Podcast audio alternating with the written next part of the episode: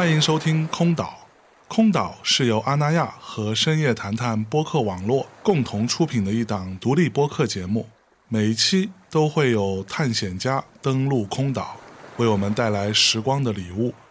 我们强调知识和感受的分享，试图还原每一位空岛来客当下的片段感悟。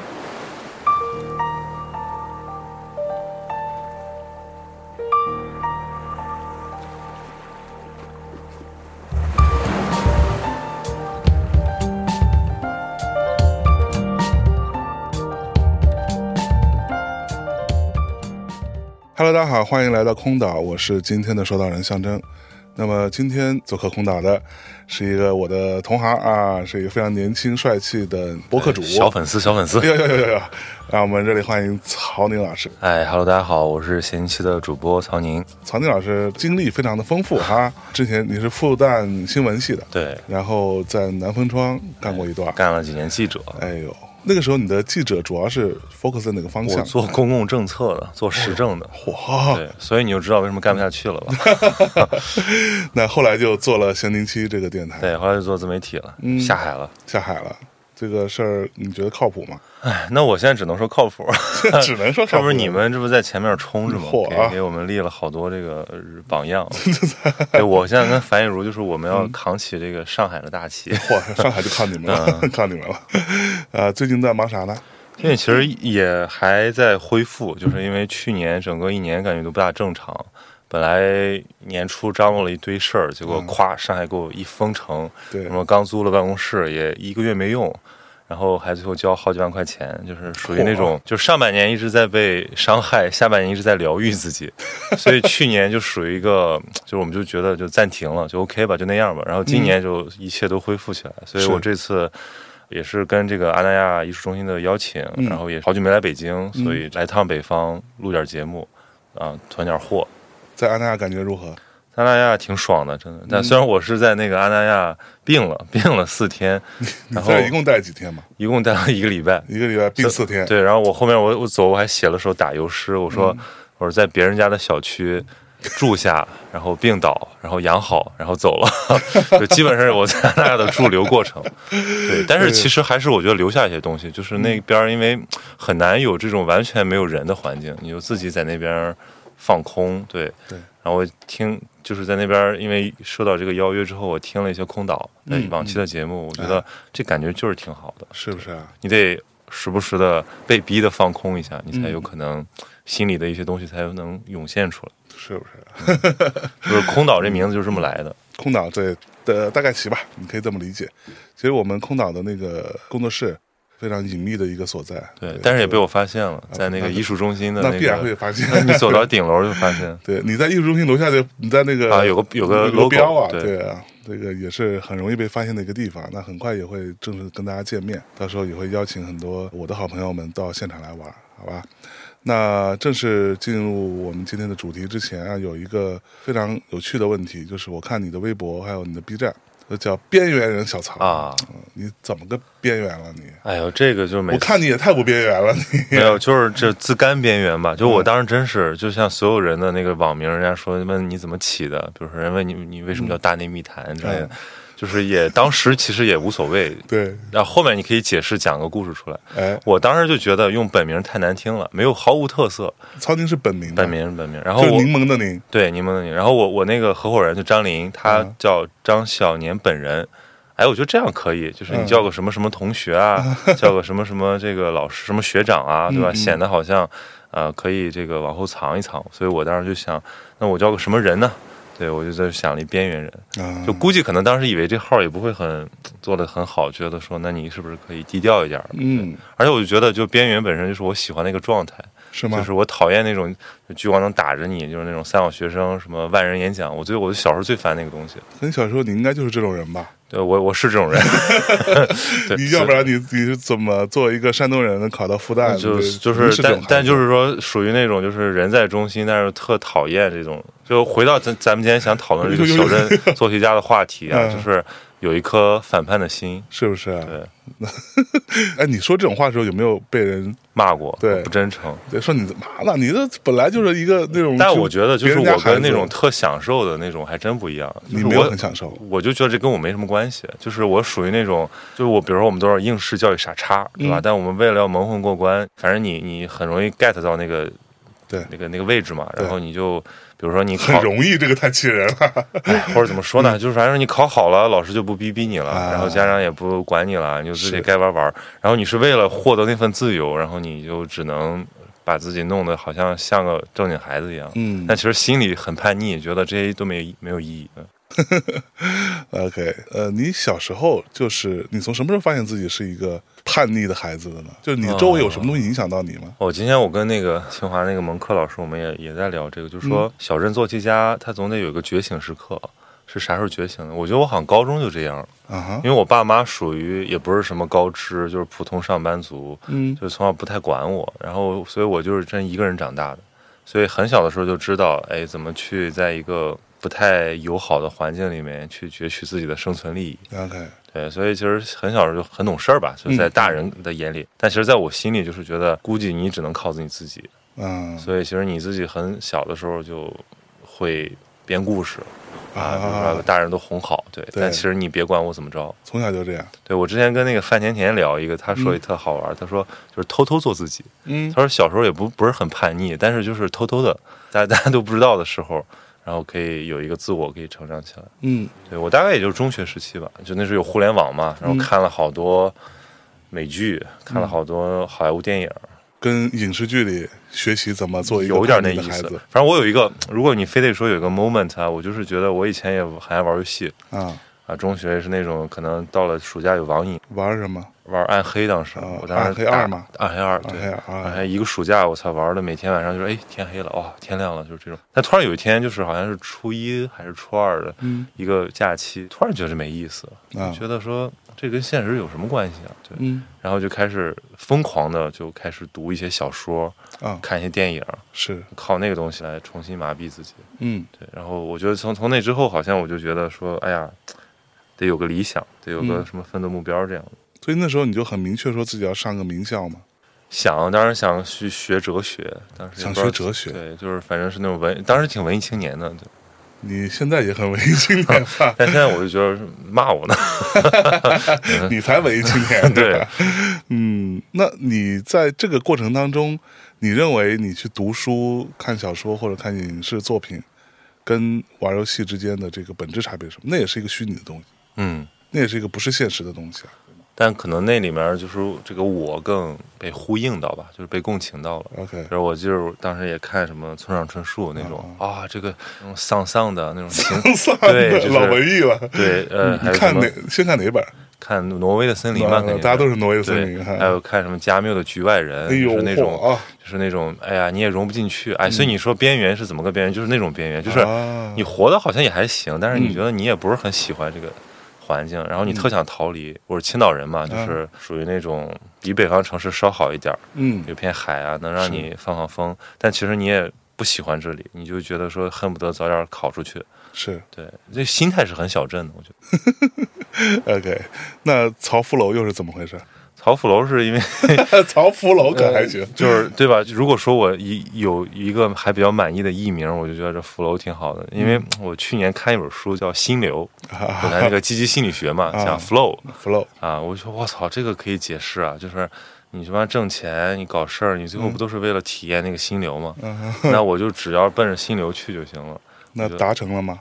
就是现在，我觉得就是做一事儿好不好的标准，值不值得的标准，我觉得可能是我的内心状态。对，比如说，哎，聊天能聊爽了，那你这天儿就聊，甭管有没有钱。是对，或者说你自己搞什么创作，或者你自己跟人干嘛搞点项目，反正后面我这一堆事儿，其实我都是觉得嗯，那个状态比较重要。是对，可能嗯如果比如说我们说三十岁，你定义你现在的一个生活的标准，我觉得就是我在追求这种极致体验。嗯哼，对。所以你不觉得那个叫 flow 有点装逼，但叫福楼就是非常土。对，我觉得可能以后拿这个当本名也不错。是好，我们可能接下来就会进入一些比较虚无的一些讨论啊，也可能不虚无。把窗帘一拉是吧？哎呀，对，把窗帘一拉，我们就真的聊点真东西，是吧？我跟福楼老师都看过叫小曹吧一个视频啊，这个视频呢拍的不算怎么精致哈，但是内容却引起了很多人的一个讨论。这个视频的名字叫做《我毕业五年存款五千，他中传硕士火锅店保洁》。啊，大体上就是讲了两位这种高开低走的名校毕业生吧，毕业之后步入社会，然后不是那么如意的一些故事啊。这个看完这个视频之后，其实你会发现有各种各样的关于他的一些讨论啊。我们今天也想跟大家来聊一聊这个事儿。首先你怎么看呢？其实我觉得它能引起这么大的共鸣，是一个巨大的社会原因。嗯我们这个经济可能在也不能叫走下坡路吧，就变得平缓起来。嗯啊，就像日本的那个什么平成废物这种，就是对可能对一部分年轻人来讲，他们得接受这个现实，就是以后路没那么好走。就以前觉得小人做题家，你是不是考上一个二幺幺九八五，然后留在大城市里面找一份体面的工作，你也就有车有房了。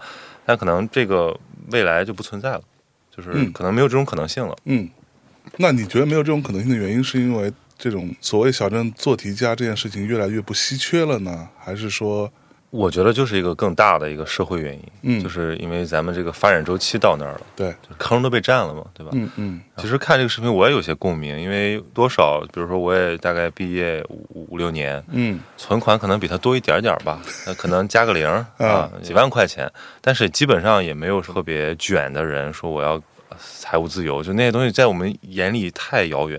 嗯但是那种未来不清晰、很茫然的感觉，又是非常的真实的。可能每天都在拷问你，我做这事儿有没有意义？就好在我的区别是说，我还找到一事儿，说，哎，这事儿我也喜欢，还暂时能养活我。不像这视频里面的这两位，他们可能就试过一些东西，真的是消磨他自己。嗯嗯我觉得这感觉特别明显。就我们的很多听众也是说，我也不喜欢我的工作，但我也不知道我喜欢什么，反正我就在这混着，然后我也很不满意自己。对，对，我觉得这普挺普遍的一个社会情绪。不是，主要你作为一过来人嘛，对吧？嗯我因为我其实听了好多你们以前那个嗯你你说的，你说你其实有一阵儿是特特别丧的，对，嗯。我不知道那个跟这种情绪之间有什么关系。呃，那个还不太一样嘛。但说实话，我觉得我那时候是属于那个相对来说没有什么事儿干，但是收入是不愁的。当然，这个所谓不愁也并没有多高啊，就是说就是你在比如说毕业五年的时候，你已经有一份很体面的工作，对，然后只不过是说我的团队跟我配合的很好，所以很多事情不用我干。当然，我那时候也比较颓。我当年在节目里说过，我只有需要我每周一在开什么高管会的时候，我会早到半小时，然后我的同事就是我的助理，他会帮我把我们这周所谓的成就成果是吧，做一张纸打印出来给我，我就拿这个好好看一下，在高管会上做汇报。你只需要做的事情就是汇报中英文，把这个讲清楚了就完事儿，然后就是签签字。人家说啊，这个预算你签一下，啊，我签一下。这个我们有个报销单，你走一下。这不就是大家现在期望的好工作吗？但是说好工作可能急速流失。现对，但但其实这不是好工作，这就是我想说的。就是我觉得我当年跟 PK 十四的杨海松老师聊天，他有说过一句话，我其实反复引用过，就是每个年代或者每一代人都有每一代人自己的问题，都有自己的那个困境你需要解决，都有自己的那个苦恼。你需要去克服，或者说你要去越过那个小小的山丘。其实，在我看来，我觉得我们那一代啊，说实话，因为我们算是两代人，我是八零后，你是九零后，我们这两代人有一个挺大的差别，就是我们从小获取的信息，或者说对于这个世界的认知，或者这些信息的来源嘛，其实是非常不同的。甚至我们面对的是两个世界。我们那个时候，我们还相信努力可能会成功。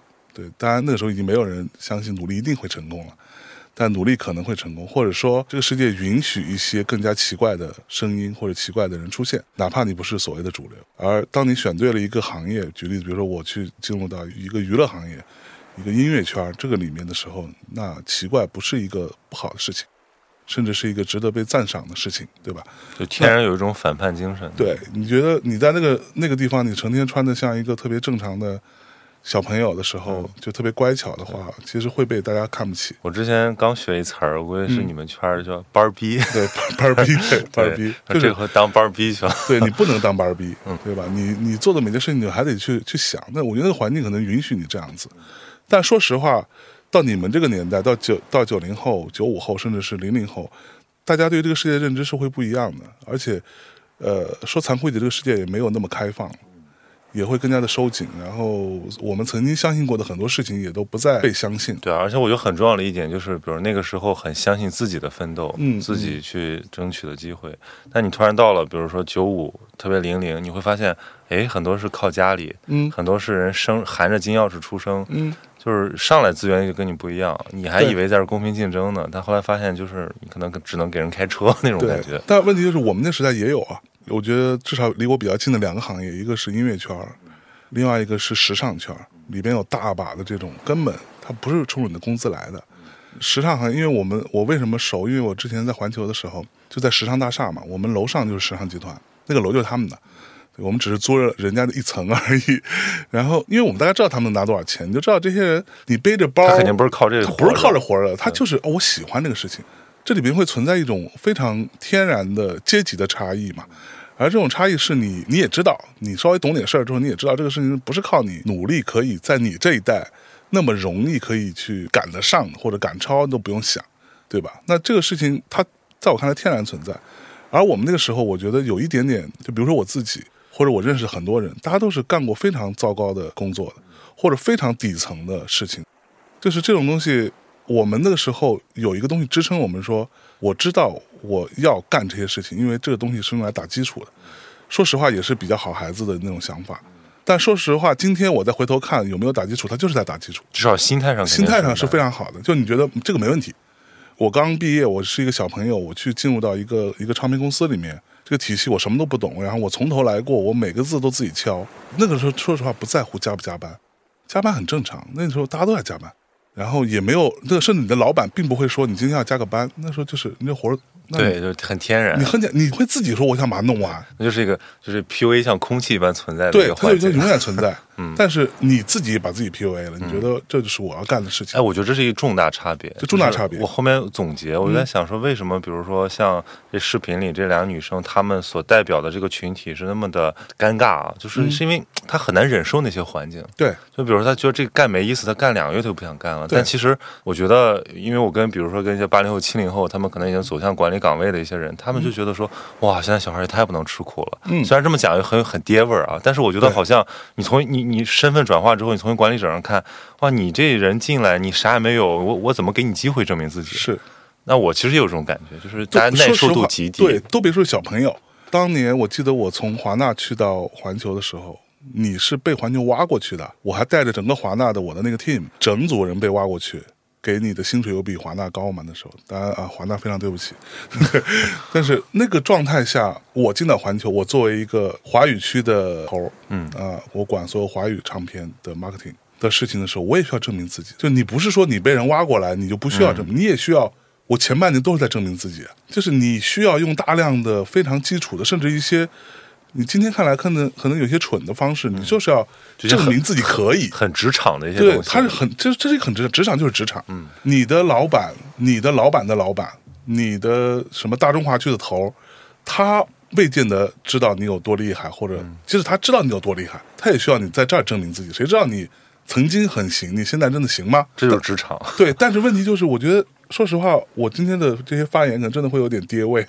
对我觉得有很多年轻的孩子，就是好像没有这个意识，他觉得这一步是可以被省略的。嗯，我也做过好几家公司啊，然后像我碰到过很多年轻的小孩，就是我可以把事情交给你，就是我相信你，但是很多时候就是我会看到一个眼高手低的问题。嗯，就想的很好，但是你真的能把它落实下去吗？然后当真的落实的时候，是谁来帮你落实呢？嗯，你自己有的时候不想去落实，或者你觉得落实这个事情不应该我干，那谁干？但其实在我看来，事情就变成，如果这个落实的事情想法我们确立了，就要这么干，这个目标我们定了，那就要就要这么走。那接下来落实，如果你不落实，那就是你的主管来落实。嗯，就它是一个往上推的过程。对，你主管不落实，最后就是我来落实有。人来给你擦屁股。对最后就是永远有有人给你擦屁股。嗯，其实这个是一个还蛮严重的问题。所以他还学不到东西，他还不知道这个东西从想法到落实，这很难这个过程。对，没错。你看，我经常说一句话，就是天马行空的创意不叫创意，嗯，谁都有。这甚至在我看来，这种创意是没有价值的，因为他妈你想个牛逼的主意，谁想不出来？但凡对吧？你平时多看点书，你都能想出来。但是问题就是你怎么落地啊？嗯，你这个想法怎么到它真的变成一个实实在在的事情，这才是最重要。那个那个解决过程对。才是最重要的事情。但很多人其实没有这个想法。但我觉得这个其实说起来又跟这一代人成长的家庭环境，比如说独生子女，包括他们的那时候是从，比如八零后可能还有一些，比如说是比较生存主义的想法啊，嗯比如说条件不太好，对但九零后普遍大家的日子都是在，不管你什么阶层，都是在越过越好，那嗯孩子都是被宠着的，对很蛮脆弱的，对就是你呃领导批评你，包括现在零零后，真的领导一句话给你就发个表情包就走了，对就是我觉得那个就是很玻璃心，表情包就走，就是对啊，就是领导在在羞辱他，但其实没有。对，对。我觉得有一个点就是叫做该职业的时候你不职业，嗯，该个人的时候你也不个人，它就是一个非常拧巴的状态。你把这个东西混淆在一起了。领导有的时候或者你的老板，他跟你讲的很多事情，他是完全从工作层面上就去讨论的。你需要帮我把这个事情给解决了。嗯，但如但如果解被容容易被解读成人身攻击。对，但如果解决不了，那那我自然要，我是要说你的嘛。你为什么这这事情难道不是你该处理的吗？他就会把它解读成你对我的不满，对个人的不满。他对你个人没有任何，他不认识你。说白了，他处、这份工作之前，他他跟你也没有任何关系，他犯不着跟你去来这套事儿，对吧？而且他所谓打压你有什么意义呢？就像我当年去年我们节目里也说过的一个观点，就是我其实挺讨厌这种所谓什么零零后整顿职场这种说法的。你真的有在整顿吗？说实话，你只不过是任性。嗯，你的任性是因为有人给你兜底，对这个兜底的人大体上是你的父母。对，就说白了，你饿不死，你还腰杆子那么硬，那就是因为你家里不差钱。对啊，就是包括你父母可能会跟你说啊，没关系，咱这个这干的不干净就甭干了呗。对父母能管你一辈子也可以，对吧？如果你的父母真的这个底儿比较厚，嗯，他就跟你说，我现在给你存了一笔钱啊，多了没有？两千万人民币吧，啊，那行，北京你一套房你你也可以这样，对吧？你并不是完全不行，但是你真的就像我当年，我们是很害怕失业的，嗯，因为我选择跟父母就是算是基本上吵翻，跑到北京这种地方来做一个非常从最底层干起的小北漂，你当然害怕失业，因为你每一天都是个有去无回的事儿。对你有成本支出啊，对你每一天你要算，我今天要房租多少钱，对吧？我们什么时候要交房租？我今天吃吃饭有多少钱？你这个东西你要算账的，要不然你活不下去，你怎么着？你一直跟人借钱嘛？我可拉不下这个脸，刷信用卡吗？还是要还的，对吧？所以最后逻辑就是这么个逻辑、啊。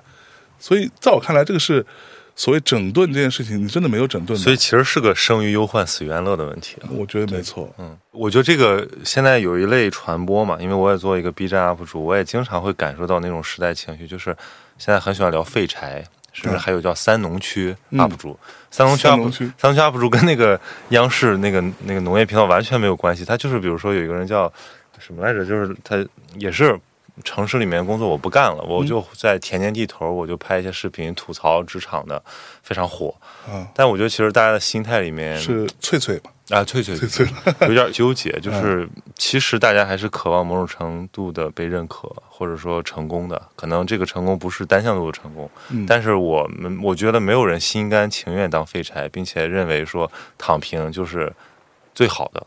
他可能是 OK 的，他可能是可以接受的，但是没有人会天然觉得这个东西就是我们值得追求的，因为我觉得还没有我们还没有赛博朋克到那个程度。对对对，所以其实大家就很拧巴。比如说一个人，如果他是一个废柴人设，那他又靠这个东西获得了名利，大家就会很讨厌他。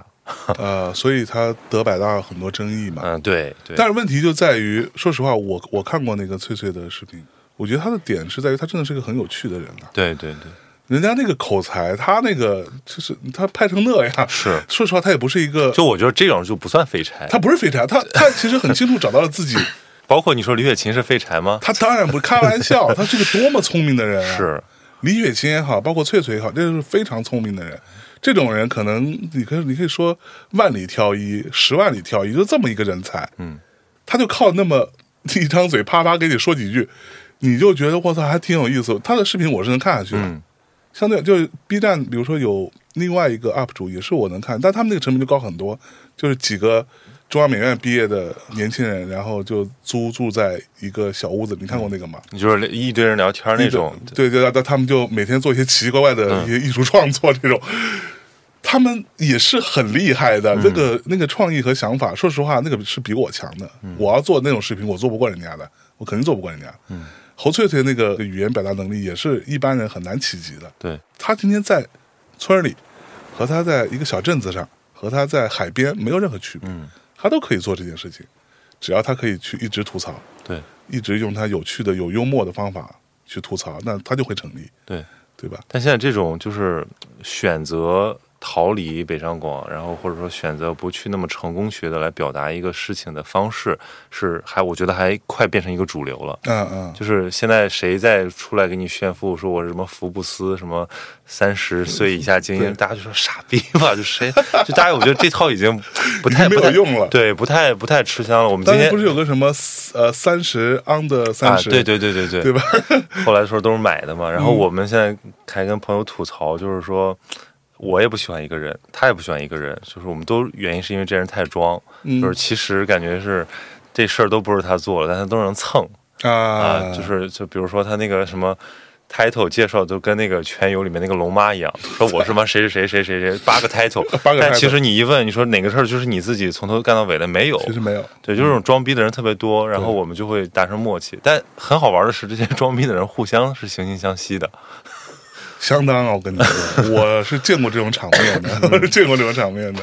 但是就这种呢，在互联网现在这个语境下，在零零后的视野里，它其实很容易被拆穿的，嗯嗯，因为大家都知道了。对我觉得现在的好处就是，年轻的这些网友他们看过东西太多了。是他不太会被你说啊，我们就一个哈佛女孩儿，我一个什么牛津男孩儿，我们就牛把津男孩儿，对，大家不相信这些东西了。对对，还反而是那种稍微酷一点儿的，哎，你把一事儿做出来，比如说何同学，对吧？说哎，好像也貌不惊人，但是人家做这事儿好像挺厉害的，但何同学不是一样也被喷吗？也被喷。什么赛博丁真啊什么的，我觉得太恶毒了，这个人。哎呦，包括这种变得嗯刻薄，我觉得也是说明大家脑子首先是清醒的。他是刻薄，但是他也是在他这个领域当中是某一种准确，嗯他是很准确的一个表达嘛。就虽然我不认同啊，嗯但是以他的那个逻辑，他是很准的。但是问题就是，我是觉得，就比如说像我们这种所谓小镇做题家，我还不算怎么做题，因为我还没考上名校，就是一个相对比较废的家伙。那我觉得跟我们今天的很多年轻的朋友们，其实都有一个类似的状况。我可能稍好一点，因为可能年纪比较大一点。在我看来，是所谓的不够踏实。嗯这个不够踏实，不是我们小时候老师经常评价的那种，这孩子是吧不够踏实，说什么呃自我控制能力比较差就，不是这个意思，是说你并不愿意去着眼看到一个踏实的人生，就在你的世界里边，它是过于偏激的，嗯，它永只是什么奋斗折腾，对这个东西是常态。对，就是是你可以说，呃，比如说你刚刚说年轻的一代，大家更多的获取信息，看到东西比较多，呃，但是我觉得这是好处，这当然是一个极大的优势，但同时它也是一个在某种层面上会让你变得更加浮躁的一个东西，嗯，确因为，你看东西太多了。说实话，我碰到很多年轻的人，年轻的呃所谓喜欢音乐的孩子，他对于某一种音乐类型，或者某一个音乐流派，或者某一个人，呃，或者他受谁的影响，这个这个事情是没有那么感兴趣的。嗯，因为这个事情对他来说不重要，他重要的是他今天听个 A，明天听个 B，因为他全世界的歌单都在他面前。嗯，所有人发的新专辑，只要你想，对吧？你都有任何的办法可以听到，嗯任何的音乐。而在我们那个时代，就是因为它相对来说是比较资源匮乏的，所以又没有互联网，那你只能靠自己。但所以你对于某些东西，你就会花很更多时间去研究，因为你没有别的东西可以选。嗯对你的那时候我们是没有所谓选择困难这件事情的，嗯因为你有的选就已经不错了。嗯，包括你的钱，你有多少钱买 CD 啊？那时候对对吧？你那你你不买就听不到是。很真金白银的选。对，真金白银的选选完之后，你就哦，原来这个东西我喜欢，我为什么喜欢？你才会知道哦，我为什么喜欢 Kurt Cobain，喜欢 Nirvana 啊、那到底 Kurt Cobain 又受了谁的影响？再往前面倒，那谁又受了谁的影响？原来是有一个所谓的一脉相承，它所谓传承有序。但现在把一人扔进一个丰富的、巨好资源的海洋里面，马上就迷失了。就迷失了。嗯对，你说这个东西它或左或右，我觉得都可以，但是也许没有对错，但是它至少产生的结果是不一样的对。但是对于我来说，我觉得所谓的不踏实，就是大家不愿意去真实的面对很现实的生活，大家不愿意看你真实的嗯生活状态是什么。我自己反思过这个问题，我当时就是觉得，其实也可以用来解释这个现象，就是人总会在一个阶段会觉得生活是无限可能的，对这种感觉太好了。嗯比如说，对于大部分人可能就是考上大学，如果你考了个大学，比如你考上了北大，嗯，对吧？你觉得我操，未来无限可能，我可以成为谁谁谁都行。，我可以 change the world。对，或者说你找了一份很好的工作，你觉嗯得、哇，我可以马上整个人一年一个样，对吧？对一年一个变化成长。但问题是，真的有可能吗？因为无限可能它是个悬浮态，对，你最终还是要一步一个脚印儿去把你的生活给搭建起来。比如说你推开世界的门，但是你发现门越来越窄，越来越窄，你已经能看清楚你未来的样子的时候，某种焦虑感，某种那种被框住的感觉，可能会吞噬这个人，嗯所以他会觉得他的人生高开低走。但其实也没有，就只是说你真的从无限可能里面开始选择一种真正的可能性，就是我理解你说的那个开始踏实起来。对，就就是你你最终还是要回到生活的。我看到很多我的一些年轻朋友，他们就是真的过着一种像你说的非常悬浮的生活，他总觉得现在的生活不是我的生活。嗯，我现、哎，我现在经常这么对吧我现在住的房子，我租的或者是我买的，嗯，很可能对于年轻人来说，这个确实是一个巨大的问题。买房变得不太可能了，嗯，对。那我们那个年代还是呃我们是赶上过那个，就是说把钱花了，有的人就把钱攒着买房了。，对我们确实是可以买房，像我是很早就买房的人，对，零四年就买房的人。那买了虽然是小房，但是我买了，嗯对，当时我也住了，我也住了很长时间。现在虽然我不住那了，但是那房子还是在升值，嗯，尤其是北京、上海这种地儿啊，杭州也算，对吧？它确实是在升值，那你觉得也 OK，你就放就放着呗，反正现在你也不是很缺钱，你也不会考虑把它变现这样子。但对于年轻人来说，买房确实是很难。但是你租房，那生活是你自己的。这个话虽然是一个网络段子，就你虽然住在出租屋里，但是生活是你自己的，这是一个真实的事情，它是一个真实存在的事情。你不能成天就想着说我不应该住在这个地方。这周围所有事情我都让我很厌烦，让我很讨厌，因为我将来终将会变成 somebody，嗯，我会变成一个很厉害的人，我会住在一个呃国贸三期的楼上，然后俯视整个 CBD 这么、这么一个，对吧？你可以幻想，你可以有这个长远的目标，但是你怎么达成，你是达不成的。嗯，像我之前在枕边风跟米娅我们聊过一个我三十岁还没有人生目标那个话题，就是你设计这样的这样的人生目标，只会让你很痛苦。嗯因为当你把你的人生目标等同于你的幸福感的时候，当你有一天没有达成，你就非常痛苦，嗯，你就非常焦虑。你随着你的年龄增长，这个焦虑的值会越来越高。它就像我们玩吃鸡的时候，那个毒圈越小，你掉血就越来越嗯越多，是一个意思。那你要设立这个目标，你要先想清楚你怎么达成，而达成的方式是从最根本的一步一步去达成，而这种一步一步达成的先例也是有过的，有一些靠着自己的努力，人家是从如何从一步一步从一个很小的小作坊，怎么慢慢变成一个小厂子，怎么又那个遇到各种问题，然后速度又快崩溃的，然后又怎么绝处逢生什么，它其实是有这些故事存在的。虽然这些故事所有故事都是经历过加工和修饰的，没有问题，但是它大体上那个那个路径是在的。嗯我依然相信这件事情。如果说你不给自己设立这样的一个一个路径到去抵达的话，你就想着说，哎呀，我将来得住在那种地方，我周围得哪一。天中彩票的感觉。对你，你光想这事儿，你会你痛苦死。是那个目标就不应该是那种那种目标。你就今天咱俩如果跟这儿就聊说，咱俩他妈财富自由之后，啊，你一点九个亿，我一点九个亿，我不知道现在这财富自由还是不是这个目标啊？一点九个亿之后，咱们怎么怎么着？但是有什么意义呢？我最近反而你知道，我有，因为我也是一个比较重度的小破站的用户啊。我最近看过一个视频，呃，是然后春节那会儿发的，我刚看到，就是他其实是在讲的是一个什么事情呢？就是就是他们其实本来是一个美食 UP，嗯然后他们就做一个叫超级外卖员的东西。那个视频我刚开始看，我觉得好无聊啊，就怎么怎么这么这么奇怪？就因为就是一个消防站委托他，嗯，是说他们这个消防官兵吧，他们要去做一些外卖，做一顿年夜饭，让他去送给好像在是在山东还是在哪里的一个小镇子上的一个妈妈送到他那里去。嗯但是呢，他们那个消防站因为被封控，所以就没有办法做了，就没办法把菜给他，于是就视频教他做，让他去学会他们是怎么做的，嗯然后把它做完之后送给他。前面我看着就就有点无聊，我觉得哎呦，年轻时候我是无法为这种事情感动的。我觉得都是一些奇怪的、莫名其妙的、带有某种宣传目的的叙事。但是我真的被感动的，就是他到整个视频最后才告诉你说，这个妈妈在山东一个小小县城里的这个妈妈，她的儿子是他们消防站里边的一个小孩，嗯，但是他之前在几年前一次救火当中就牺牲掉了。哦，他为了救他的队友就牺牲掉了，所以他们消防站剩下的这帮就说：“那我就把你妈妈当我妈妈。嗯。他们就就是每年都会做这件事情，嗯就让我特别感动，你知道吗？就是我这种感动不是说我为这种煽情而感动，我为这种真实而感动。嗯，这个就是实实在在的每个人的人生。嗯我经常会自我反省，我们这些人，像我这样的人，你没有活在生活当中，我甚至都没有活在生活当中。我每天跟你也好，跟各种人的高，真的真的什么谈玄？谈的对啊，就是那种高谈阔论，说一些这主义、那权力的，当然很重要。嗯但是我们有没有回归到真实的生活当中去呢？我们有没有看每一个认真在生活的普通人？嗯这些普通人有没有在你的生活当中出现？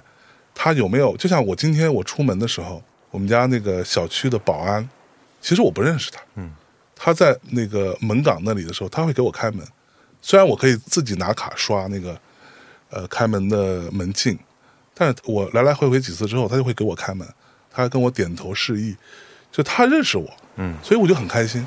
就是这个是你可能在某一些高不可攀的天龙人看来，那只不过是一个保安嘛。嗯但是我随着慢慢的长大，我会觉得他们就是你身边的人，对，而且有的时候特殊时期他可能管大用。他管大用。对，你在上海经历过吗？对对吧？他真的管大用的，而且他是一个真实，他有有没有？就每个人都有各种各样的问题，每个人都有非常糟心的不堪的一面。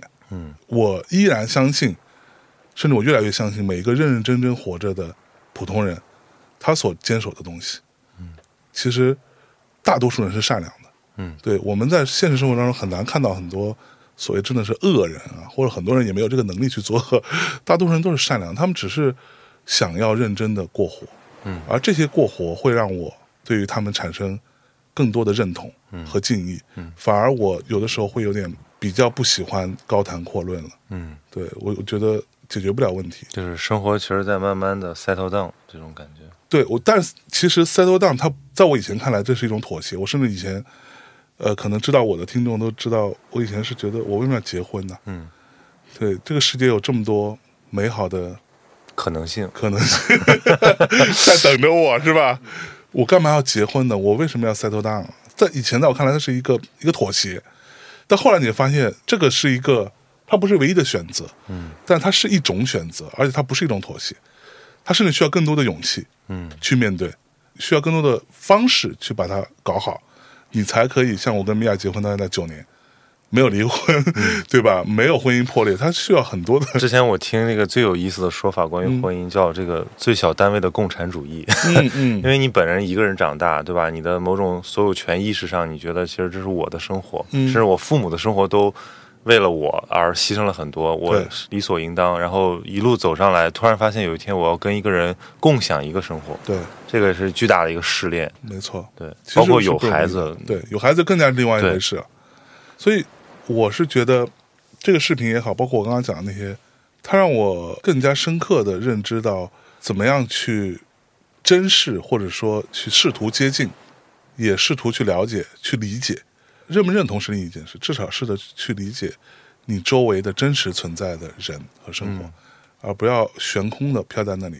对关于机会这件事情，我想讲一个点啊，就是我碰到过一个，嗯，我我并不是想讲他的故事，但是我可以做个简单的分享，就是我曾经认识的一个孩子，他比我小个十岁的样子，嗯，就是那种非常典型的文艺青年，巨文艺巨文艺，他就是那种特爱读书，嗯他读超级多的书，他是我见过的年轻人当中，可能读书的算是读书量吧，或者阅读量是非常高的。他读各种各样的，无论是经典的，还是一些比较当代的，所有的作品，他都在读。然后他都读的比我多好多，他经常讲的东西我都不知道。我说我靠，在你面前我怎么觉得自己像个文盲一样？对，当时我室友问过他要不要过来工作，嗯然后他的选择是我不要，因为我想去一个书店工作。嗯我说为什么呢？他说我要去书店做一个最基层的事情。我说原因呢？他说因为他给我钱少，但是呢，他给我的钱够我吃喝，啊，这好斯多哥主义啊对，我就可以好好读书了。嗯，就不会呃点燃我其他的欲望。对他另外一个重点就是，那个书店也不会让我干什么别的事儿，嗯，我只让我负责搬书和把书上架，只做这一件事情，其他所有事情都跟我无关，我的生活会更简单。啊，我觉得也很好。我还跟他说，我说你还蛮蛮理想主义的，也不是不行啊，但是你要想好。然后他说想好的意思是，我说那你总有一天你还是要面对真实的生活，因为你现在你选择这样的职业，你是在逃避，对，你的需求其实很少。对，很少。然后就是这个孩子，在去年的七八月份吧，八九月份的时候给我发消息，我相信他不是给我一个人发，他给很多他认识的，他觉得可能还有点钱的，对人发，就是借钱哦的原因，就是因为他妈妈生病，哦，他妈妈得了很严重的病，他需要去给他妈妈去去治病。那问题就来了，你年轻时候，你小的时候，你自然可以这样，嗯但是因为你没有那么多的责任，但今天真当你妈妈这么一个对你重要的人，她生病了，需要你掏钱出来去给她看病，嗯去治疗，甚至这个治疗会是某一种永无止境的过程嗯，的时候，你要怎么办呢？很多人可能就三观就崩坏了，在这个时候。对啊，那事情就是他妈妈也是有所谓的医保啊什么之类的，当然这已经算好的了啊。那他有医保，但是也不能 cover 他所有的。那家里头就这么点钱，嗯，你作为家里的独生子，你在你年轻的时候，在你更能出去干活的时候，你没有去为之后做考量，那你到这个阶段就会遇到这个问题，你就需要去跟别人借钱。嗯但是别人又能帮你多少呢？就是我们中国有一句非常糟糕的，呵 呵但是也是很现实的话：救急不救穷，对吧？那就是所有人都知道你是一个这样的状况，大家可能能帮你一次，但会一直帮你嘛？那你之后你还得去面对，嗯就是这个账你是要还的。你出来混，你你过往的自我的这种或者营造出某一种小小的舒适圈或者安全屋吧，它存在，但是你自然之后你要为这个事情去付账。但如果他真的是一个通过阅读思维很强的人，我觉得其实他这个可以成为他人生的一个转变，就可能他会立马的现实起来。他没错，就我我非常同意你说的，就是某种的，不管是可能性也好，某种年轻的很好的状态也好，它其实是个泡泡。对你在泡泡里一切 OK，一切自洽，爽的不得了，没人管你。对啊，但是你有没有可能从泡泡里面出来看一下真实的世界？你也可以选择再钻回去，或者你弄别的泡泡，但是你要意识到，就是那个不是天经地义的。就是那当然不是各种各样的什么黑天鹅事件，对吧？都会发生。嗯，所以我觉得我们今天提说三十岁，我觉得可能，当然一方面这里面有一些什么所谓的社会时钟，对吧？大家有一些固定的刻板印象的期待，说啊三十了你是不是得有点存款啦？嗯你是不是得事业有成啦？是不是结婚生子啦？但是某种程度上来讲，就是随着年龄的增长和你阅历的加深，你就可能天然有一个倾向，嗯就是你要的生活脱虚向实。对，我现在都觉得我这个比我刚毕业那会儿，我其实实在多了。比如现在我刚毕业那会儿来北京实习，哎呦，啊，办一些大佬局，说啊，小伙子真优秀，我、嗯我我给你介绍这个，给你介绍那个。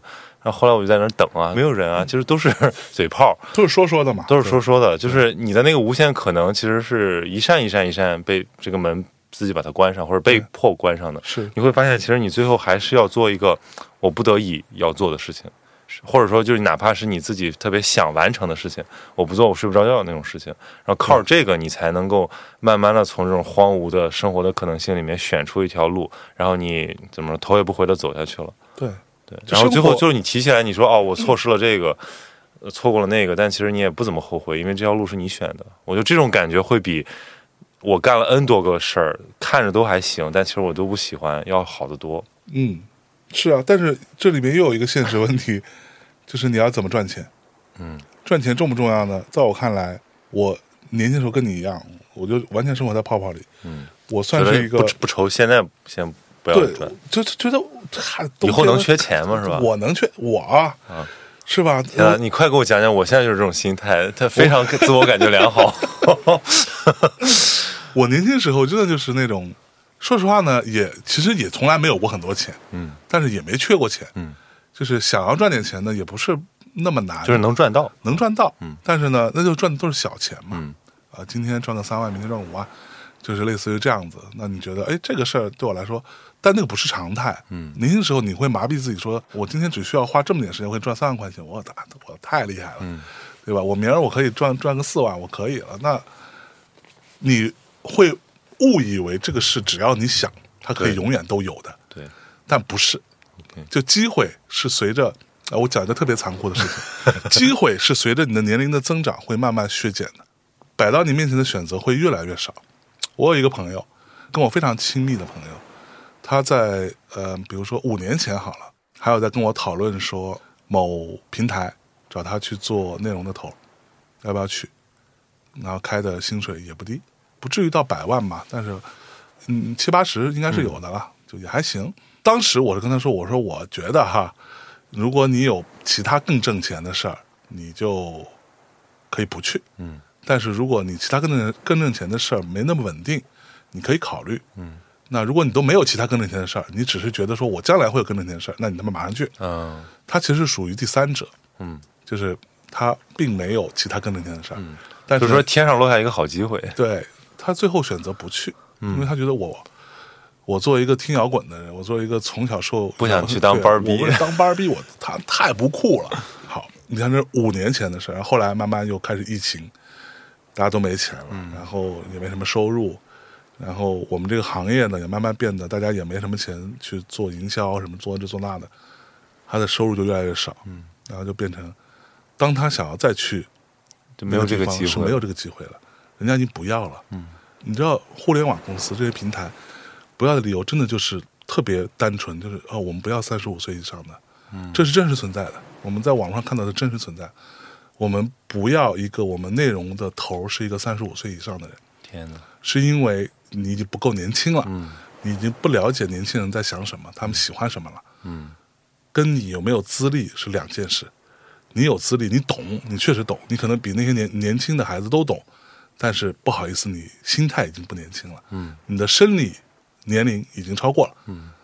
这扇门就关掉了，所以现在就很痛苦他，他已经被迫选择，只能这么下去了，而他试过几个这种所谓的平台，都是大概一样的一个逻辑，嗯。都不要你，那这个机会就再也不会回来了。嗯。所以我想说的就是，他虽然残酷，但是以他现在，以我那个朋友现在的状况，他拼死拼活，每一天他试图用各种办法去接点活儿。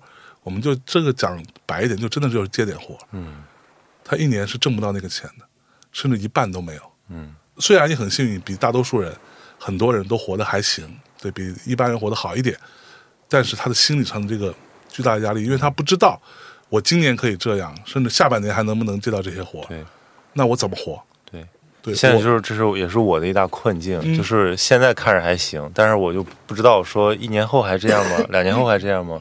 对对，但我觉得这个是一个很难讲的问题，就是一个是你的自己发展的一个周期，然后另外是这个社会发展的一个大周期，可能你对就是错位嘛，比如说你在高点进入，对然后结结果其实大周期是一路下滑，对啊，未来的市场会越来越差，内容会越来越难做，嗯，然后但是你自己的能力确实在成长，然后对自我预期越来越高，但你发现这个要达到以前的那种好的时候，可能越来越难。就这个人的那个心态的调试，我觉得可能是要过的关。对。关键我觉得还有一个点就是，你得需要，你得知道，你总有一天要面对这些事情的。嗯，实话实说，对，除非你就是在三十岁死掉。对对，或者说你你就赌，嗯你就赌自己会在某一天突然之间，你所感兴趣的事情，或者你认为你干的非常有创意的事情，它真的能够赚到钱。嗯今天可能会有很多年轻的听众会觉得我们在黄聊钱多俗气，我曾经是那个最不俗气的人。嗯，对我今天依然觉得赚钱重不重要？赚钱很重要。钱是为了保卫自由的。对啊，就我们之前讲讲过很多次那个讲烂的话，自由不是你想干什么就去干什么，嗯自由是当你想不干什么的时候，你可以选择不干什么。对，对，但是如果没有这个钱来作为你的这个背后给你撑你腰杆的这个东西，嗯，你是做不到的，嗯，你到了你就会为了这个东西去弯腰，那你作为一个过来人，你给咱们验证一下？就是因为很多人他会这么想，他说：“哎呀，我现在就是要去妥协，会损失我的某种怎么说纯真性，或者是损失我的才华。”以至于我以后可能就回不来了，这个状态不在了。嗯，但是你觉得更现实一点，其实会伤害到那个东西吗？说实话啊，嗯我说两个点比较狠一点啊，接下来我会有爆言，大家注意收听，或者选选择性关掉。第一，你的纯真性、你的才华是个屁，嗯你的甚至再说狠，你的自尊在别人看来是个屁，你的自尊只对你自己一个人有用。嗯当然，每个人像我也一样，都会无限的夸大自己的自尊。第二点叫做，如果你的纯真性或者你的才华这么容易就被玷污掉了，那它也并不是什么像样的东西，嗯也不值得去花那么多精力或者花那么多的心理上的建设去怎么保有它，大部分其实都自己家的戏。就是内心戏太多。嗯对，所有的人在，我也见过很多真的所谓的行业大佬，对吧？呃，很有钱，在我的概念里面，很有钱是，他手里边加上房产一个亿以上这样的人，在我看来他很有钱了。可能对于很多年很很多听众来说，哎这算什么呀？已经很了不起了。这些人来说，每个人都有自己巨大的痛苦嗯和被裹挟的那个困境。嗯每个人都有。你说他把这个事儿停掉，他能不能安度晚年？他可以的，嗯，但是很多人就是不甘心，是或者说我还有很多责任的存在。当你赚到这个量级的钱之后，就像很简单，我做大内这个公司之前，我觉得那我就哎，我随随便我爱怎么说怎么说，只要我这号别被封了。但是后来其实也你也不知道什么时候会被封，就他没有标准嘛，对吧？只要你这号别被封了，你想怎么着怎么着，你就特别任性。我最近就是你会发现我的节目任性的部分少嗯少很多。啊，对，为什么？就是因为我们现在你得养人啊。我们团队对，这些年轻的孩子们，他是他是因为喜欢你来的对，他是认同你来的某。种程度上来讲，这个一个人长大，比如说他有了企业主心态，就是你就会说我要保护这些人。对我我我至少我要保护他们，不要受到伤害。什么事情都不会让我那么生气。但凡有人攻击我的团队的人，嗯，哪怕他说的是对的，我也会说去你妈也！有护犊子。，对这个事情轮不到你外人来说。嗯，你但凡说我的团队一句不好，那我肯定跟你翻脸。当然我自我自己可以说，对吧？我自己说你在做什么玩意儿，对吧？但是外人是不能说的，就是会有一种这种心态。随着年纪变大，因为我还没有小孩儿，嗯，我有时候就把他们当做我的小孩儿，就是你就是你把这个节目，其实就我，因为我我有这么个疑问啊，就是、嗯尤其对做内容的人来讲，就是这个东西某种程度上来讲消耗自己，你就是拿你的生命去来点燃这个东西。那有的时候你如果我们只是从追求认同的角度来讲，可能我是不是做到一定份儿上就就还行了。嗯，比如说，对吧？你中文播客界都知道、都知道了，那是不是就 OK 了？但不行，这个事儿你不能停下来。对这是一个，好像就是那个西西弗斯推石头一样，就是永无止境的，永无止境。但是我觉得是不是得找一个新的，到了一定阶段啊，得找一个新的一个寄托。比如说你是你现在要做做厂牌、做团队，对，你要孵化更多有意思的东西，这个会代替或者说至少能抚平你那种个人的疲惫感。因为如果你从自我表达的角度来讲，哇，做了那么多期了，是不是早就我该表达都早表达完了，对对对是这样啊，没错。但是现实是这样，就是你可以去干一些别的事情，嗯但是你还是要拼了命的把你本来这件事情继续做好，嗯因为这个是你的根基。嗯今天很简单，我今天如果说错了什么事儿，或者干了什么糟糕的事情，大内没了，嗯那这公司还能存在吗？我最大一块收入来自于这个电台，嗯我前面这是一个一，对吧？嗯我后面有 有很多个零，嗯我前面的这个一如果变成零了，后边那些全都没有意义了。嗯它就是这么个事儿。所以，西西弗斯式的痛苦，这种呃永恒的反复，不是只有做内容的人嗯才有的，其实每个人都有。这样的一个神话故事，为什么在当年会被创造出来？在我看来，从人的层面，从哲学的层面，嗯，它是非常精准的。你在做的每件事情，每一个行业，难道不是吗？对，我之前做唱片的时候，难道不是吗？我们每一次都要拼了命的去做一张新的唱片，去为它去做 A N R，去做企划，去拿钱，去申请，就把钱赚回来，每一步都如履薄冰。嗯，我之前跟唱唱片公司的团队讲过一句话，就是我们以前是试过的，觉得我操，我们已经这么牛逼，我们当然就是整个华语里边最好的团队，我敢拍着胸脯说，我们已经做这么牛逼的唱片了，一张新的过来，这张，哎，我们也好好做吧。你花了百分之九十的精力去做，和你花百分之百精力就是不一样。嗯，百分之九十的精力做完之后，你不到不会得到一个九十分的结果，嗯，甚至会得更更低，甚至你会得到一个六十分的结果，或者五十分的结果。这个世界就是这样，人的心态就是这样，就是这样的。就我们当年是真真的有过这样的，就属于不进则退哦。对，这非常可怕。而你说我今天这张唱片做完了，啪，紧接着下一张来了，它不又是再来一次吗？当有一天我意识到这个事情的时候，我觉得我有一个好处，我比较幸运的地方就是我比较早的，你可以说什么所谓的什么成名过早，获得了这个对，就特别早就对，就懂了这个事情，因为我很早就已经做到这个位置嘛。所以你可能我跟我底下团队的小伙伴们是不一样，我会看到钱，我会看到公司背后的运作的状况，我会拍着桌子跟我的大老板去据理力争，说你为什么不再多给我这两万块钱？你就是不给我批一张唱片两万块很重要吗？就是很重要。嗯，一张唱片五千块都很重要。对，它最后就会带来不一样的一些结果。那没有这两万块你要怎么办？你就自己想办法。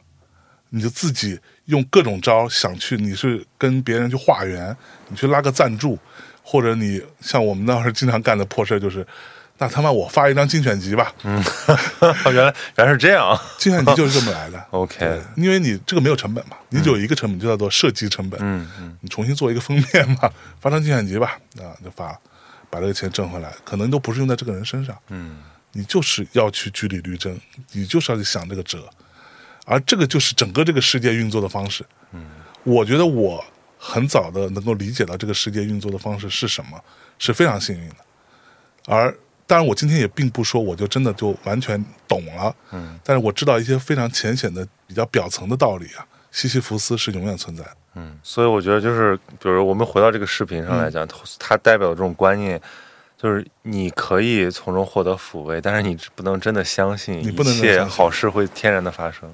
你还是得以自己某种方式去说俗套点吧，与什么与自己和解，就但是你必须得找到一个方式活下去，除非你说我生命在这刻不动了，对，否则你永远会被焦灼，对，对，就是你解决不了的问题，这个问题就只有它是硬碰硬的，嗯，生活是像水泥地一样的坚硬的存在，它就是硬邦邦的，嗯，它没有弹性。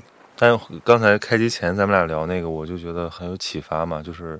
其实也不是因为年轻的时候你不担忧，只是因为你有有的很多选择可以逃，可以逃。但你后面你就是发现时间也在变少，机会也在变少。对，因为我之前有一个老师，他就说，他有句话，他叫说，他五十岁了吧？他说我现在一点不迷茫，因为我的时间很有限，我现在根本不想十年后的事儿，我就想两年后的事儿。对，我就看眼前的事儿，明天这个事儿能不能给我落实？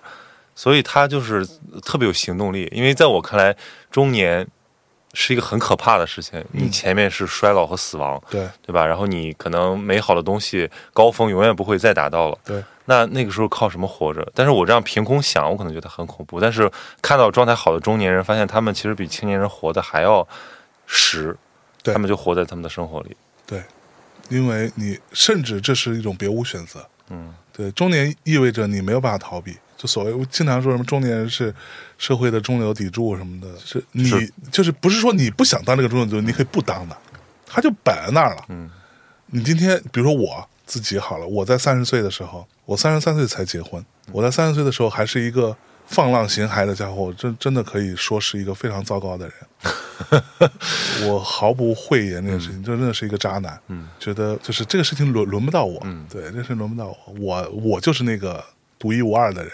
我就是那个跟所有人都不一样的人，嗯，对。其实，那随着你的年龄的增长，你就会发现啊，其实没有人能逃得过这件事情。嗯，我认所以早一点认清，早一点认清，早一点好一点。嗯，其实我认识的所有人都没有人逃过过这个事情。嗯，我再说狠一点，我甚至还认识那种，我认识太多这样的。我们这个行业有很多这样的人，音乐圈就说啊，我不要孩子。嗯，为什么？因为这个世界太糟糕了，我就是不想要小孩。但是随着年龄增长，突然有一天说，哎，我他妈好想要个孩子啊！但你已经要不到了。嗯。对，你到那个时候，当然我们这行业有很多陋习啊，所以可能年轻时候造太狠了，所以 就他确实是要不到了，就是他还他他有这个功能，但是他就生不出来了，嗯，那就很烦，所以他会有很多的遗憾。虽然他平时看起来依然很潇洒、很轻松，但是那他他后悔了。对我，我再抽象一点说，这个小孩儿，就是比如说他有一个。怎么说？像生命一样在呼吸着的一个事儿，像一个孩子一样的事儿，存在，是不是对人的那个心态也挺重要的？是啊，对，如果一个人你说老无所依的状态，就是你对这个世界了无牵挂，我觉得那确实是可以不用活了。对对，就是你对世界还，我经常说，如果说你是一个喜欢听音乐的人，和你是一个只喜欢听你过往喜欢的音乐的人，嗯是两种人。嗯，我认识太多，你他只喜欢他过往的，啊，就三十岁之前听的那对点东西，那些东西就是哇，这个世界上最牛逼的经典，人类文化的瑰宝，对吧？那这样的人大把存在，我放在音乐也一样，放在、呃文学，放在电影都一样，对吧？那是不是呢？那些东西是好，但是你如果不接受新东西，你这个人其实就已经死了，嗯。你已经死了，对你已经固步自封到一个完全无法再有对于世界任何好奇的这个程度了。像我跟贺宇，我们经常有时候每年会做音乐的盘点啊，这个今年新发行的，这个一定程度上就第一，我们还真的喜欢；第二，我我也不希望我们的听众就觉得这 Pink Floyd 太牛逼了，就是老老是那种黄金时代崇拜症，这是那是 Pink Floyd 是牛逼，但当年我反复在节目里讲过，说 Pink Floyd 是牛逼，但是当年有多少人反对他？有多少朋克反对他？没有反对 Pink Floyd 的这为代表的这帮人就没有朋克，是。对吗？那他们就是我，那你牛逼有什么可牛逼的？我就是得做点比你更牛逼的但。现在就大家就是就是一婶儿的崇拜，这其实有问题。是没有意义。就是我们看过那个乌迪安的那个电影叫什么来着，《午夜巴黎》，嗯，对吧？那个没有没有黄金时代，没有黄金时代，每个黄金时代的人都觉得自己处在一个 shit 一样的时代，只有我们前面那个时代才是黄金时代。对，没有黄金时代，不存在。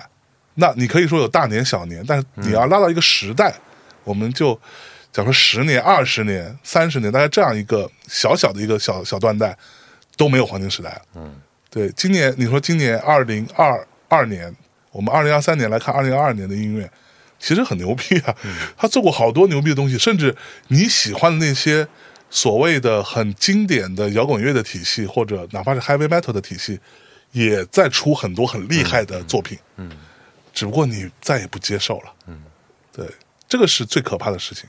中年在我看来最重要的那个弱点就在于你用无数的阅读、无数的聆听、无数的观点去佐证自己是对的，这是最可怕的事情。嗯我经常在节目里说，或者说我自己也，我跟那个、呃、樊一茹录节目不也说过这事儿？我说我觉得自己就是一个臭傻逼。嗯，这个开玩笑是开玩笑，但是我真心这么觉得，就是我真心这么提醒自己。就比如说，如果有个年轻人上来挑战你，你其实可能第一反应是，哎，这有点意思，我，他我特别喜欢别人挑，战我。对对，你就你就挑战我吧，你你可以挑战我，但你最好最好你想清楚了，对，最好你想明白了，对吧？你想清楚了，你今天我不怕你跟你，我不怕跟你聊任何我稍微懂一点的事情。嗯你跟我聊艺术史，一般的年轻人未见得真的聊得过我。你跟我聊音乐史，那大体上也聊不过我。对你跟我聊文学史，可能我真的是很弱，那我就就听听你说。对，但是如果说，但凡来一个人都说哇，你你是一个一个很牛逼的前辈什么的，我就觉得很烦。就是我有什么可牛逼的？对，我知道了，对，这个是 不是就不是我知道，就是我觉得自己傻逼的地方太多了，我耽误了太多的时间。我当年我只有在那一短短的两三年之内，我是疯狂的吸收，疯狂的学习，每天逼自己听唱片，所有的当年的经典，从五六十年代开始到八十年代，所有经典产品我都是在那个时间逼自己去听完的。这当中有大量的我真的听不懂，我也觉得不好听，但是为什么它就摆在这个巨高的历史位置上的那种唱片，我就是那时候听完的。嗯包括电影，很多我什么那时候疯狂看《发条橘子》，我觉得不好看，你知道吗？就那时候觉得，哇，这这个电影的意义到底在哪里？但是我把它看了，我还认真的看了两遍，它就记在我脑子里边了。之后等我慢慢长大之后，哦，原来他是讲这个事情。对。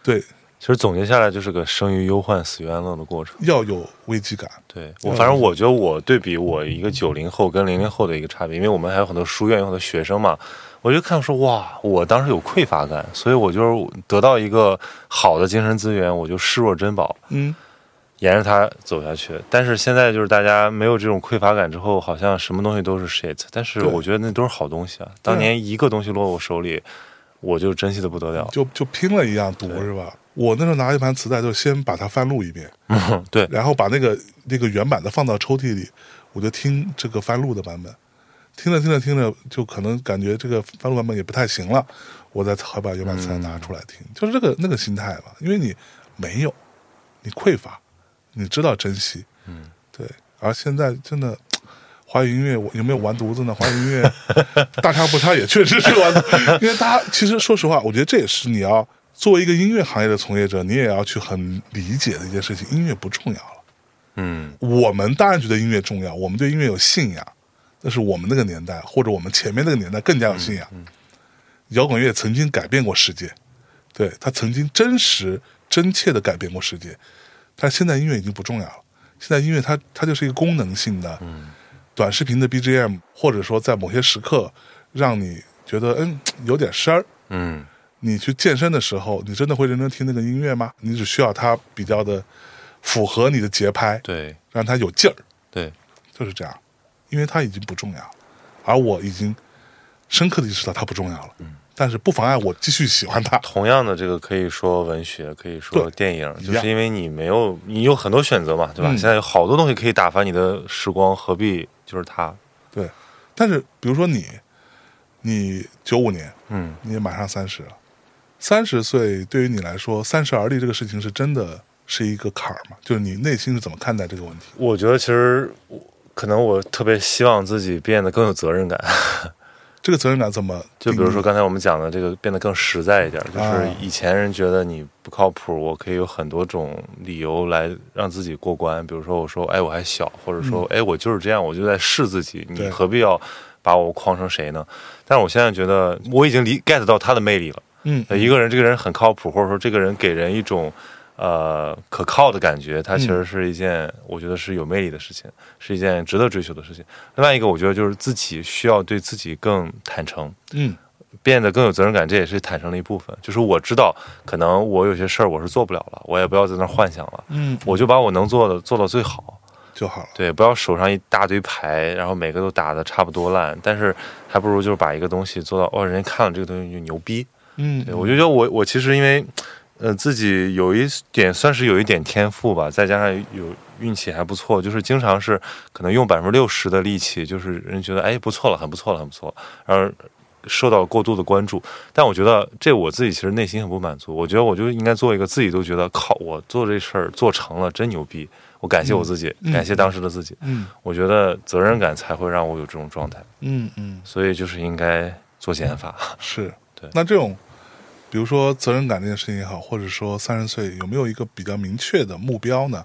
嗯，你会说，我希望在那时候我达成某一个具体的目标吗？那其实没有，我嗯觉得就是我自己对自己状态的一种考量吧。就是因为我以前老觉得我我是我是一个印刷时代的一个崇拜者吧，嗯就是我会觉得什么东西凡是，比如出成书。出成书，哎，我觉得最高精神产品 就是这玩意儿了。比如说我，我有一天我出一本书，那我肯定非常非常认真。是我一好朋友那个格子，嗯格子他就他出刚刚出了他的书，他其实成名更早，他其实二十多岁也可以出书，但是嗯他三十多岁才出这本书，而且他到精神洁癖到什么程度？他说这上面不要有别人的推荐语，啊他，说这本书从头到尾都是每个字都是我写的。对，就他要这种程度。嗯那我其实非常理解了，因为你自己很看重的那个东西，你其实是向自己证明我可以。嗯对我，但是我现在已经放开了，我觉得其实也未必是写一个书，但是至少是有一个完整的事情，我自己要有这种心态，就是我是可以对它保持精神洁癖的，是对我百分之百控制它，或者说我百分之百嗯、投入我的热情，然后把这个东西交出来，那卖的好不好重要吗？也不重要。不重要。对，因为你可以有别的方式找补嘛，你可以在别的领域有别人喜欢你，或者去赚钱。是这个东西就是向我自己证明，哎呀，我那个时间还是没有虚度，还是挺牛逼的。嗯嗯，那会有同业压力吗？就同期压力，啊、就是身边的人的、这个、身边的人，就或者你们大学同学们，你看我包里现在就装着我高中同学出的书，嚯，哎，然后我就，其实我我以前有点小心眼儿啊，我觉得说不行不行不行，我最好是这个人群中最厉害的。但是后来想想也未必，就是嗯你看看有得有失。对，他在闷头搞这个书的那个过程中，我交了好多朋友，我去了天南海北，打开了自己。以前我根本不相信我自己能这样活着。是那我觉得，既然这路是你自己过的，你干嘛这个自怨自艾是吧？嗯不要后悔自己走过的这些路。我所以，我现在都觉得就是感恩吧。嗯 对，得到这些东西已经很不容易了，然后接下来的东西需要自己，其实都是自己，就是自己去更刻苦的，自己去把自己逼到那个份儿上，因为别人可能不会逼你，别人最后只会夸赞你或者奉承你，或者只会盲目的利用你。嗯没有人会在意你自己的内心世界到底有没有成长，只有你自己在意。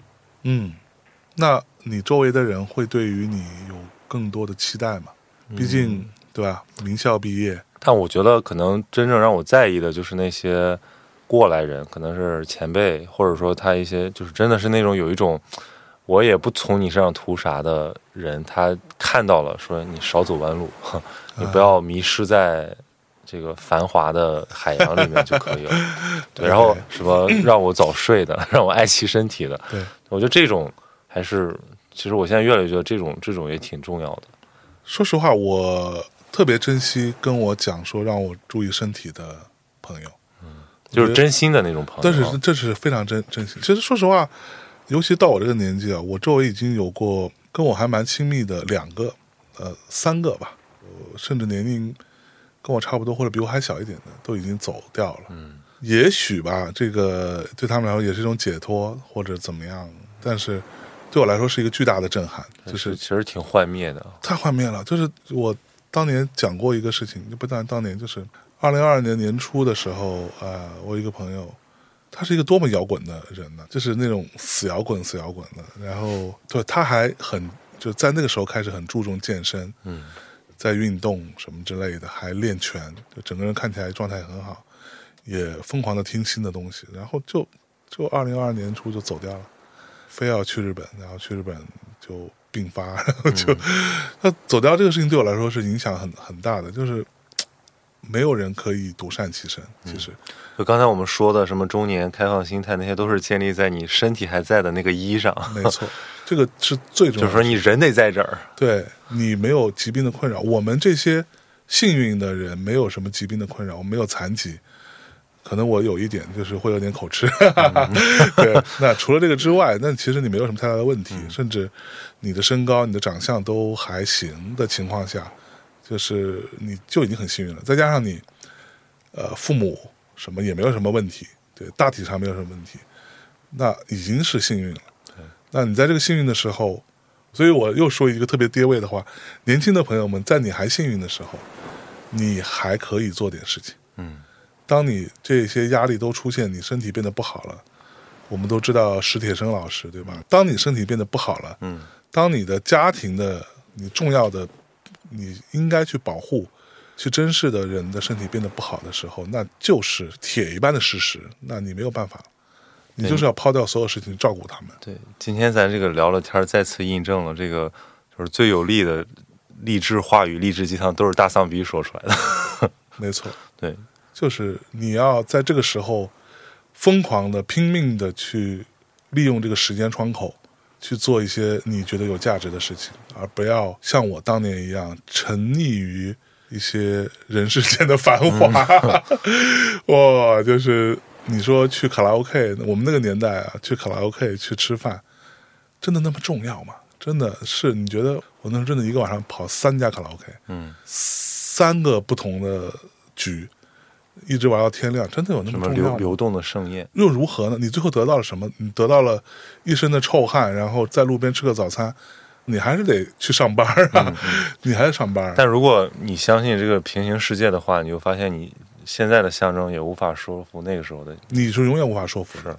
对，就像我今天说这些话，也许绝大多数甚至百分之九十九的人听完之后也不会改变自己的生活轨迹或者生活节奏，但是也许他可能会稍微早一点觉醒到这件事情，是是是。突然觉得哦，我记得当年听过那个节目里他是这么说的，有道理、哦。我觉得那个像 COVID 啊，这个经历过，大家其实多多少少心态上是变实了一点儿、对就是我，因为我之前在上海办签证，我看签证处的人说，这好多老头儿，然后我就隐隐约约听到一句说，哇，我还有几个三年。然后我听到这句话，我说好振奋啊，对吧？对啊就是老爷子都是意识到，就是时不我待，我为什么不享受一下我的生活？就是我之前跟何森马聊天的时候说过的那个话，我们现在拥有的一切，有一天总会意识到它不是必然的。社会的高速的发展、经济的上行，或者说社会的稳定，或者说你的机会、你赚钱的可能性的一个多少，这些事情它不是必然的，它就是突然之间有一天没有任何理由，甚至也不是谁的错，嗯，它就会变掉，它就消失掉。我们今天我们还没有在乌克兰吧？对对吧？我们还没有接受战火的洗礼呢。那那个乌克兰有多少四五百万人的流亡海外变成难民？那那是真实存在的。所以我其实最后我就是想说，多阅读啊，包括多了解世界还是有好处，因为你可以提前，比如说你看了日本的发展的历史，你就会知道。一切都不是必然的，你赶紧预期回调吧，就不要再以什么 财务自由啊、什么不要以人生成功作为自己的 target 了，这个太痛苦了。它是会存在嗯，这种财务自由，但是这不一定是你。是，甚至那就是一个万里无一的一个机会。你可能，你这辈子不光是你，你周围的人可能也没有人能碰得到了。嗯，对你认识的人可能都没有人能达成了。但是那个案案例放在那里，你不要把它当做一个随随便便就可以达成的目标。嗯，去这样子。我们现在中国的状况，四五年前说我们跟日本的八十年代非常像，现在我们已经快到了。他们那个时候经历了什么事情，大家自己去看一看。对，而且我们是多期叠加，可能对，可能会 更更加夸张，对吧？这得多可怕！那个时候你该怎么办呢？日本人他们发生那些事情，他们经历过，大家读过村上春树对吧？读过日本的推理小说，他们经历过那些事情，我们不是也都经历过了吗？我们也有那么多的莫名其妙富起来的富豪，也突然之间一夜之间就破产，所有人这个你花了巨大的价钱去买房子，然后房市一夜之间就那样了，对对吧？那时候不是说把东京的某个区什么卖了的钱是可以买整个美国加州的吗？就是就是那样的一个状况是真实存在过的啊，日本人是经历过的，他们到现在都还没有，说实话没有完全缓过来，没有没有缓过来，没而且可能永远缓不过来了。对对，对所以下一代就落差就极其的大。对啊，但是与其说下一代人老是在那日本也有不好的地方，那帮人就觉得我、哦、操，我们今天变这样，全是因为你们上一代这帮人、受害者心态，对，那我们就更加摆烂，摆烂又有什么用呢？反正我真的非常非常不赞同摆烂，不能真摆烂，你可以对说是摆你说说烂，偷偷努力。对对对，所以我相信你也不是一个会摆烂的人。对，我在阿那亚，我这发着烧还干活呢。哎呦嚯，你看看，对吧？所以摆烂，我之前说过一个，拼命的告诉你，你通过各种渠道获得的那些自媒体，那些人告诉你说，算了吧，还是摆烂吧。那些人其实一直都那种很狂卷的好吗？对他那么努力，那么卷，才会让你听到他的声音，对说让你摆烂。对，千万别相信，千万别相信。最后，你作为一个 B 站读书区的 UP 主，是吧？嗯你给大家推荐点书呗，能够让他缓解一些焦虑吗？呃哇塞，要靠，但我觉得靠读书缓解焦虑这件事儿，就本身就是一个 非常功绩社会的一个表现。是，但这么说吧，我觉得可以推荐一个人，一个作者，就是那个韩敏哲。嗯韩美哲有一套书在中国卖的也挺好，他又出了个新的系列，最有名的那本叫《倦怠社会》，倦怠社会。啊还有一名还有一本叫《爱欲之死》，啊。就他是一个韩国人，韩裔，但是他是个德国哲学家，非常这个存在主义的那种风格，但是这个书写的又特别的短小精悍，是一篇篇小文章，你看起来就有点像一个长微博。但是呢，它有那种一针见血的效果，就是把我们很多刚才咱们聊的这种嗯。从现象到经历，我们的这些体会，用一些相对概念化的语句，给你把这个毒囊给刺穿了，让那个那个水流出来，你就知道哦，原来其实它是这样的一个东西。所以我觉得你不一定相信，或者说这也不是一个特别学术性的东西，但是你读一读，你会有一种提神醒脑的效果，啊属于一种它它本身中心把它出的也特别刺所读物，啊，就是就是我觉得就属于一种用消费主义的方式反消费主义。嗯嗯嗯，好了，今天非常开心跟曹宁老师啊，我们在上海一直都没有碰到，结果在安那亚我们能够得以见面啊，非常开心，聊了半天。也许我们说的主要是我吧，说的可能不是那么的正确，因为我也不觉得我有什么非常值得非分享不可的经验。但是呢，也许如果我们聊天的过程中有哪怕一点点能够对你有一点点小小的启发，或者说让你让你思考一下，或者你也听完之后想说我不要变成这样的人，也都是好的，也都是好的。嗯，好吧，感谢大家收听，这期谢谢大家，拜拜，非常高兴来到空岛，那拜拜。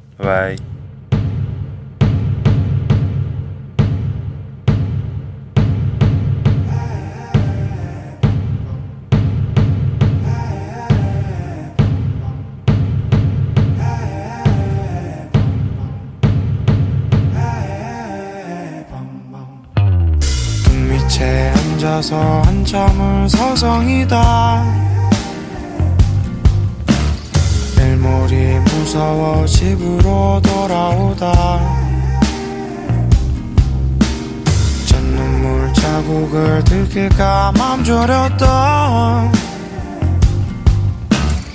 그날로부터가 만으로 한 살이야. 등 떠밀려 다시 또 짐을 산 후 감흥 없는 전후 문을 챙기는 배신과 배려가